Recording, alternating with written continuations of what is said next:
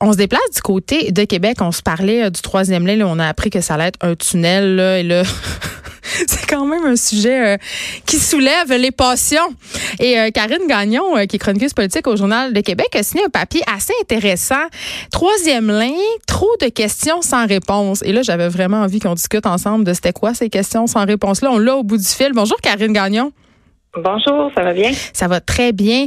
Écoute, euh, tu as signé un papier ben, qui soulève des questions qu'on se posait ici même cette semaine aux effrontés, notamment au niveau des coûts de cette initiative-là. Oui, absolument, parce qu'on sait que euh, partout dans le monde, là où il y a des projets de tunnels, et ça, ça a été recensé là, par des scientifiques, les projets de tunnels, ça, ça a toutes les caractéristiques finalement pour euh, favoriser les dépassements de coûts. Hein. C'est sûr, on creuse, on a souvent des surprises, on ne sait pas trop euh, en partant l'état des sols, il faut faire plus d'études. Alors ça, c'est toutes des questions qui sont sans réponse là, dans le cas du troisième lien.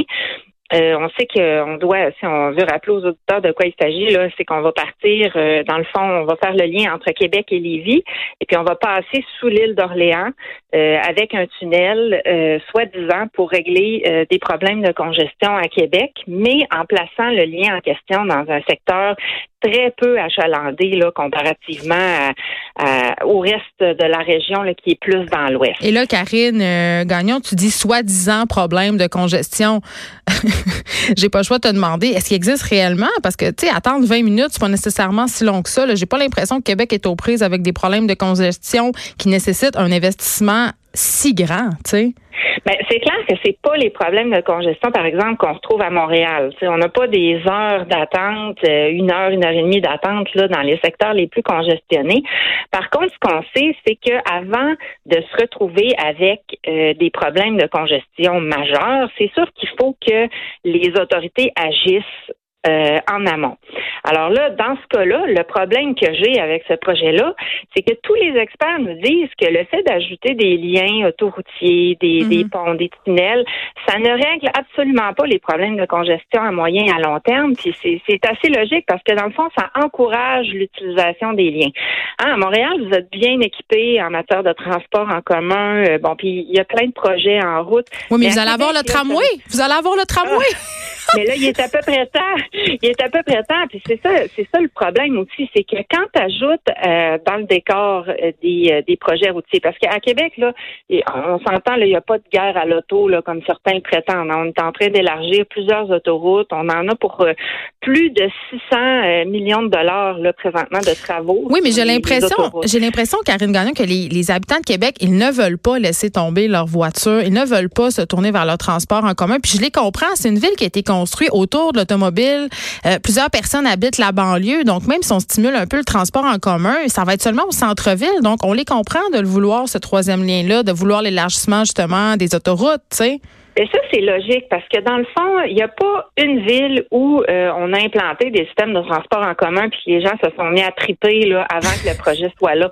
Dans le fond, là, tu sais, les gens vont l'utiliser quand le projet va être euh, va, là, je parle du tramway, bien évidemment, mais ils vont l'utiliser quand il va être en place. Quand ils vont voir que ça va leur permettre de sauver du temps, qu'ils vont gagner en qualité de vie, c'est à ce moment-là que les gens vont se l'approprier. Donc, c'est aux politiciens à être assez, à se tenir debout finalement, puis à vanter les mérites de genre de projets structurants comme ça qui permettent donc de faire du développement autour. Et puis ça, c'est pas des caractéristiques qu'on retrouve avec euh, avec un, par exemple, un troisième lien. Et puis, euh, ben là, on essaie de d'ailleurs de de dire euh, bon gouvernement là, pour tenter de justifier le projet, ouais, mais on va on va mettre un, un système de transport en commun qui va passer sur le troisième lien. Sauf que la caractéristique première pour avoir un succès avec un, système de transport en commun, c'est de passer par les secteurs achalandés. Alors là, ce secteur-là, où est-ce qu'on veut placer le troisième lien, est loin d'être achalandé. Donc, mais oui, euh, c'est comme, si, euh, c'est comme si j'installais un pont à la chenille. Ça, ça a comme pas rapport. Et le fait aussi, ce que je trouve assez surprenant, c'est peut-être moi ça, ce qui me fait le plus bondir en tant que non-résident de la ville de Québec, c'est que le gouvernement Legault, quand même, n'a pas attendu la réalisation d'études de besoins pour aller de l'avant avec ce troisième lien-là, parce que, en tout cas, à, mon sens, c'est beaucoup électoraliste, là, mais je veux dire, c'est quand même aberrant, là. C'est tout à fait électoraliste. C'est scandaleux d'autant plus dans la mesure qu'on a mis en, on a mis en place pardon des règles pour éviter qu'il y ait des dépassements de coûts dus à une mauvaise planification. C'est pour ça que ça peut prendre plus de temps la planification des grands projets de cette envergure-là, mais ça vaut quand même la peine parce que ça permet d'éviter euh, justement de faire des erreurs, de mal planifier. Hein. C'est ce que j'écrivais dans des dépassements de coûts. Exactement. Il y a eu un rapport du Centre de recherche en analyse des organisations qu'on appelle le Cyrano. Puis, euh, dans le fond, là, toutes les, les caractéristiques d'un projet qui risque euh, d'avoir des dépassements de coûts, ça fait penser au troisième lien, c'est-à-dire, euh, bon, la planification. Là, dans ce cas-là, on planifie pas. Hein, on, on fonce carrément tête baissée. Peu on veut satisfaire les gens. Les gens, ça, ils vont être contents. C'est ça C'est dommage parce qu'en même temps, c'est le gouvernement actuel qui, quand il était dans l'opposition, a beaucoup créé des besoins par rapport à ce projet-là, hein, en disant, en promettant aux gens que ça allait régler des problèmes de congestion, alors que ça, c'est basé sur aucune donnée scientifique. Ça n'a pas de fondement. Alors ça, c'est triste parce que, dans le fond, on joue avec nos notre argent, hein, parce qu'on parle pas de petites sommes ici.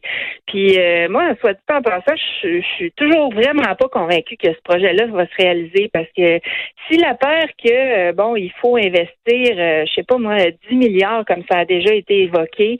Euh, est-ce qu'on va toujours être en mesure, là, au gouvernement, de justifier ça par rapport à tous les citoyens du Québec, tous les besoins qu'on a, hein? on le voit avec notre dossier route en déroute, les 16 milliards de dollars là, dont on va avoir besoin au cours des prochaines années, juste pour entretenir nos routes. Alors, est-ce que c'est vraiment une bonne idée de toujours continuer, persister ben, dans cette logique de développement-là? Ben c'est ça, moi, Karine Gagnon, je suis un peu à la même place que toi on dirait qu'on n'a pas appris des erreurs du pont Champlain non plus. Puis en plus, j'ai l'impression qu'on a une courte vue au Québec euh, par rapport à nos infrastructures. C'est qu'on veut satisfaire les gens maintenant, mais on n'a pas de visée à long terme. Un peu comme notre, ah notre la façon dont on fait de l'urbanisme. J'ai l'impression qu'on manque de vision. C'est euh, acheter maintenant, payer plus tard. On pèle toujours ça dans la cour du gouvernement qui va suivre.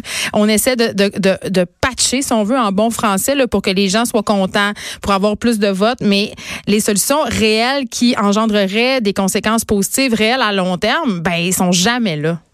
Tout à fait. Puis quand on fait ça, ben on pète dans la cour aussi des générations futures. Ben, exact. quand on regarde là, les jeunes aujourd'hui, là, c'est pas des, comme on dit en bon français, des tripes de chars là, comme euh, comme euh, dans les années 60. Mais non, il y a plein de jeunes qui n'ont pas leur permis. Moi, la première, j'ai pris mon permis à 30 ans. Tu sais, c'est plus populaire ben avoir son auto à 16. Là, c'est juste plus tendance. Absolument. Alors, puis le travail à la maison, bon, puis il y a des horaires variables, il y a toutes sortes d'autres aménagements qu'on peut faire euh, pour permettre euh, de, de de soulager la congestion routière. Puis je trouve ça dommage parce que dans ce cas-là, c'est pas des options qui ont été considérées. Hein. Le gouvernement l'a promis, le gouvernement va le faire, peu importe ce que ça coûte, peu importe qu'il n'y ait pas de besoin dans ce secteur-là, on fonce puis on le fait. Alors ça, c'est vraiment une drôle de façon euh, assez pathétique à mon avis là, de, de gérer les fonds publics, là, surtout pour un gouvernement qui se dit euh, qui, qui affirme là, au service du peuple. Euh, ah oui, absolument. Là. Exactement. Ben écoute, on va continuer à suivre ce dossier-là avec toi. Merci Karine Gagnon de nous avoir parlé. Tu es chroniqueuse politique au Journal de Québec. On peut te lire régulièrement.